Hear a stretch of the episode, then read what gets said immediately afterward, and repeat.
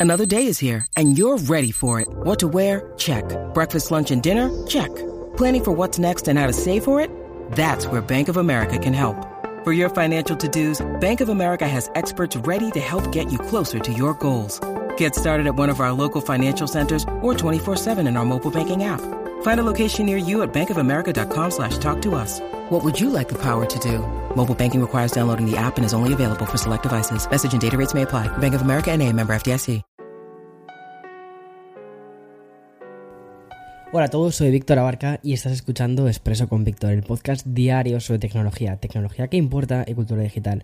Bien, vamos a entrar en una de las semanas más importantes, al menos, al menos para mí, al menos a, a nivel individual, porque mm, aunque Expreso con Víctor no se va a ir de vacaciones ni en agosto ni en septiembre, al igual que no se ha ido tampoco en junio ni en julio. Esta semana sí que va a haber un pequeño, un pequeño par de, o sea, un pequeño parón que tengo que hacer un par de días porque, bueno, estoy metido en un proyecto, eh, creo que ya te conté un poquito si seguís el, live que hice el otro día en Instagram. Voy a grabar un curso, eh, entonces justo por el tema de horas las que grabo y demás, va a ser imposible compatibilizarlo. Aún así, eh, creo que solo va a ser un par de días lo que voy a necesitar de hacer, para hacer ese parón. No va a ser mañana, o sea que no te preocupes. Pero bueno, era algo que me apetecía contarte. Y mientras tanto, ¿vale? Disfruta de este episodio de lunes, donde vamos a hablar de Apple, de Samsung, también de las demandas de Netflix, porque hay muchas cosas que contar ahí.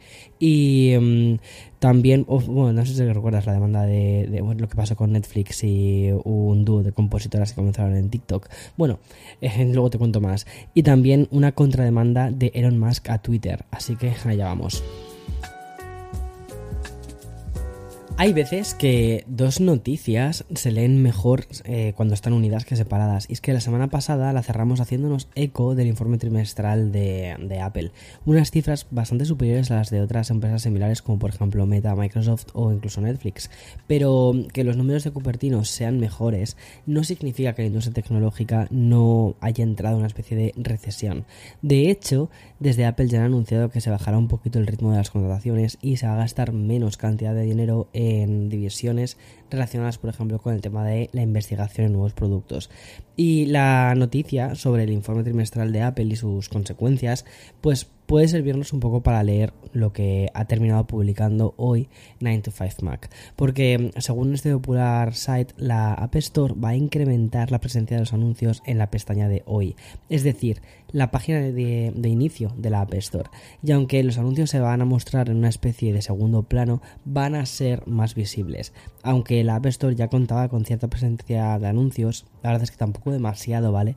Hasta ahora, de hecho, no, no lo habíamos considerado ni, ni invasivo ni tampoco reseñable, pero tal y como informan en, el mencionado medio, los anuncios también van a ser insertados en las páginas de productos y la noticia habla de cómo los desarrolladores de aplicaciones van a poder comprar espacios publicitarios en la parte inferior de las páginas de otras aplicaciones.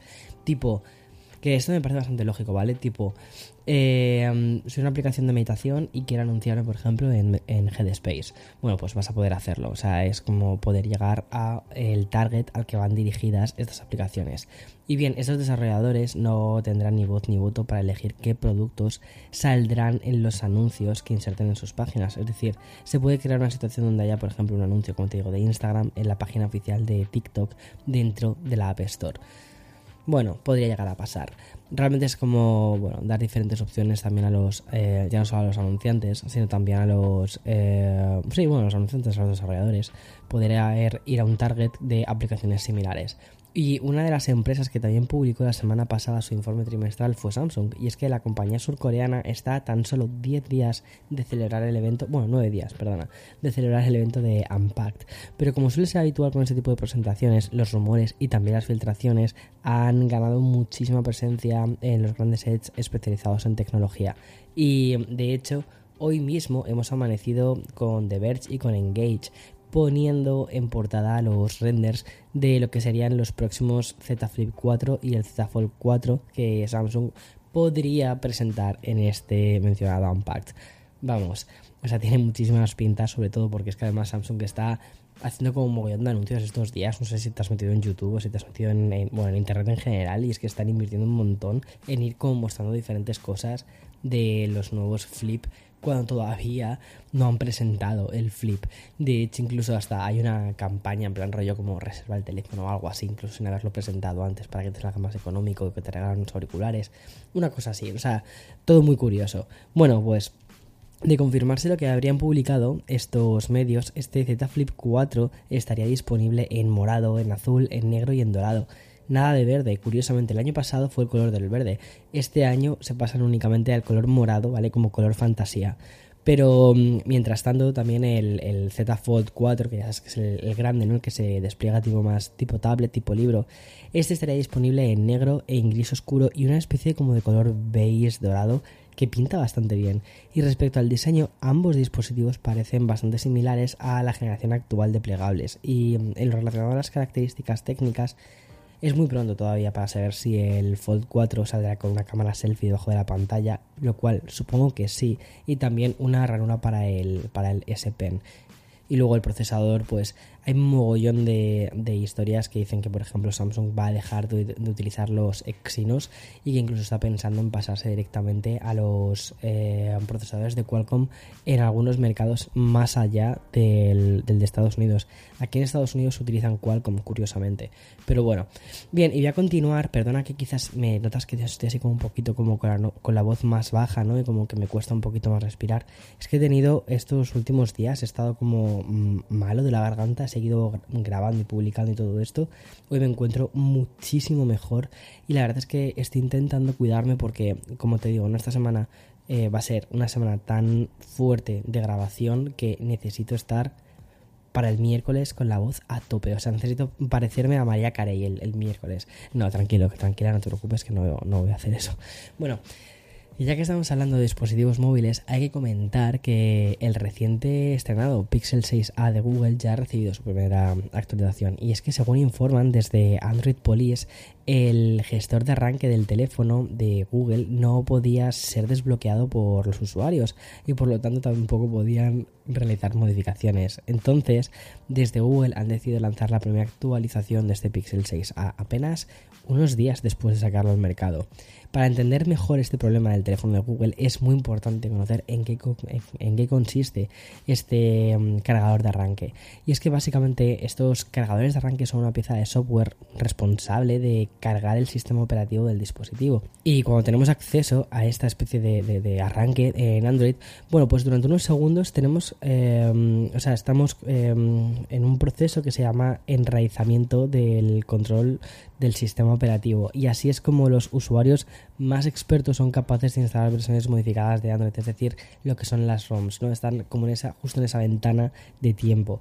Y mm, aunque algunos fabricantes de smartphone no dan acceso a ese mm, cargador de arranque, desde Google sí que se promueve. Y por esto, ante este, este error del Pixel 6a, no hayan tardado ni una semana en actualizarlo para corregirlo, porque es algo muy importante además para ellos, una pieza clave.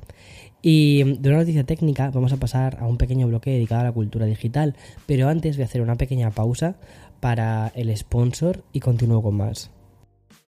When you need mealtime inspiration, it's worth shopping Kroger, where you'll find over 30,000 mouthwatering choices that excite your inner foodie. And no matter what tasty choice you make, you'll enjoy our everyday low prices, plus extra ways to save, like digital coupons worth over $600 each week. You can also save up to $1 off per gallon at the pump with fuel points. More savings and more inspiring flavors make shopping Kroger worth it every time. Kroger, fresh for everyone. Fuel restrictions apply. Bueno, continúo después de esta especie de pausa publicitaria por, con, una, continuación de un culebrón que está haciendo el culebrón de estos últimos meses y llevamos ya unos cuantos días en tener un nuevo episodio. Y sí, te estoy hablando de Elon Musk y de Twitter, porque por un lado ya tenemos la fecha oficial que daría comienzo al juicio entre estas dos partes y finalmente va a ser el 17 de octubre cuando se arranque la batalla judicial que seguramente inunde todas las webs de noticias tecnológicas y también de periódicos del mundo, porque es que esto yo creo que ya va más allá incluso de los sites de tecnología. Pero además de conocer esta fecha de un juicio que comenzará el 17 de octubre y que durará 5 días, el Wall Street Journal ha confirmado por su parte que Elon Musk ha presentado una contrademanda en los juzgados de Delaware. Y mm, ¿sabes cuando un padre y una madre se separan y alguien dice que las verdaderas víctimas son los hijos? Pues eso es un poco casi la frase que se puede aplicar ¿no? en, en este conflicto, porque si los hijos son los usuarios de Twitter, estos van a ser los que se los que mm, vivan en este salseo, aunque yo creo que van a estar encantados con esto. Y lo único que va a salir mm, perjudicados de aquí van a ser Elon y Twitter si no llegan a un acuerdo. Y hablando de demandas, una de las noticias, bueno, y ahora que lo pienso también un poco, también los, los propios trabajadores de Twitter que sin comerlo ni beberlo se han visto metidos en esta dinámica, que están un poco, pues me imagino que sea como, mm, ¿qué está pasando? ¿Sabes? Pero bueno, en fin, es, es, ahí sí que me parece que son los verdaderos, eh, los, los que realmente pueden pasar mal. Pero, pero bueno, en fin.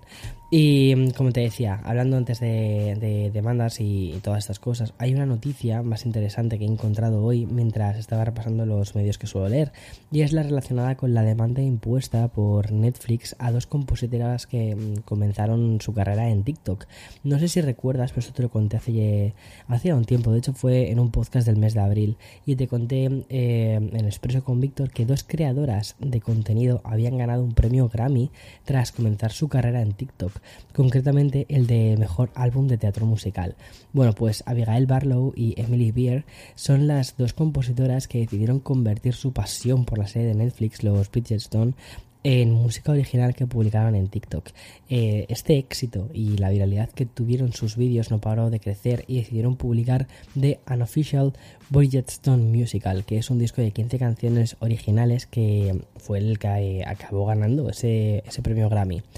Y el éxito de estas dos compositoras no acabó con este galardón, sino que ha trascendido de lo digital y para ello el pasado 26 de julio ambas realizaron un concierto en la capital de Estados Unidos, un concierto donde presentaron las canciones ayudadas por la música de la Orquesta Sinfónica Nacional. Y este concierto no ha sentado nada bien a Netflix. Aunque la compañía llegó a publicar tweets alabando la creatividad de estas compositoras, ahora han optado por poner una demanda. Y Netflix alega que el contenido de Barlow Beer extiende el, el fanfiction mucho más allá de su límite y que es una violación fragante de los derechos de la propiedad intelectual. Y según explican desde Deadline, Netflix defiende que el concierto no fue aprobado por la compañía y añade que las dos compositoras se negaron a negociar una licencia. Por ello, la compañía de streaming ha decidido presentar una demanda en la ciudad donde se celebró el concierto, es decir, Washington DC. Es muy curioso que Washington DC sea la capital de, Estados Unidos, que como decía antes, pero sí, sí lo es. Aunque realmente Nueva York siempre digo que es la capital del mundo porque aquí suceden muchas cosas. Y, pero bueno, siempre os lo digo de broma, ¿vale?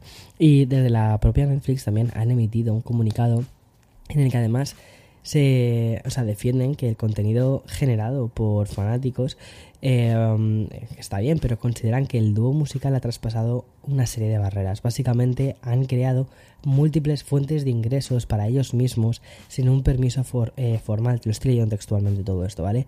Sin un permiso formal para utilizar la Bridgestone IP, es decir, la intelectual, eh, la propiedad intelectual. Además, aseguran haberse esforzado mucho para trabajar con el mencionado dúo. Sin embargo, consideran que ambas compositoras se han negado a cooperar. Incluso la autora que escribió los libros en los que se basa esta serie que mm, ha defendido a Netflix, diciendo que hay una diferencia entre componer en TikTok y grabar y actuar con fines comerciales. Ya que mm, te acabo de comentar, de, hablar un poquito sobre, sobre TikTok, tengo que contarte que ByteDance, que es la empresa matriz, había presentado una solicitud para registrar la marca TikTok Music y no en cualquier parte, sino en la Oficina de Marcas y Patentes de Estados Unidos. Y esta información ha sido publicada por el prestigioso Medio Insider, una noticia en la que incluyen detalles que señalarían el salto de TikTok al streaming de la música. Y es que al parecer esta solicitud para registrar TikTok Music incluiría en la descripción la, la variedad de bienes y servicios e incluso una aplicación móvil en la que, cuidado, eh, y aquí cito textualmente, permitiría a los usuarios comprar, reproducir, compartir, descargar música, canciones, álbumes y letras. Y según Insider, ByteDance presentó esta solicitud de marca registrada a finales de otoño del año pasado en Australia y en el mes de mayo de, este mismo año en Estados Unidos. Hay que recordar que ByteDance tiene una plataforma muy similar a Spotify y Amazon Music o Apple Music que se llama Reso ¿vale? Y aunque eso sí, solo está disponible en India, Indonesia y Brasil, podría suponer una expansión y un rebranding de todo esto. Y basándonos en la experiencia de esta aplicación de música en su versión brasileña, lo que sí que conocemos es que ByteDance agregó el botón, eh, un botón en TikTok que invitaba a los usuarios de TikTok a reproducir las canciones de los vídeos en reso. Es decir, como que hubiese una, o sea, una pasarela de uno a otro. Tiene muchísimo sentido que TikTok vaya por este camino y creo que si lo hiciesen podría funcionarles muy bien. Es decir, ya no solo es una aplicación en la que consumes contenido que mucho de ese contenido es contenido musical, sino que además puedes ya reproducir las canciones completas en una nueva plataforma de audio que no sea ni Spotify ni Apple Music, sino que directamente puedas lanzarlo en TikTok Music.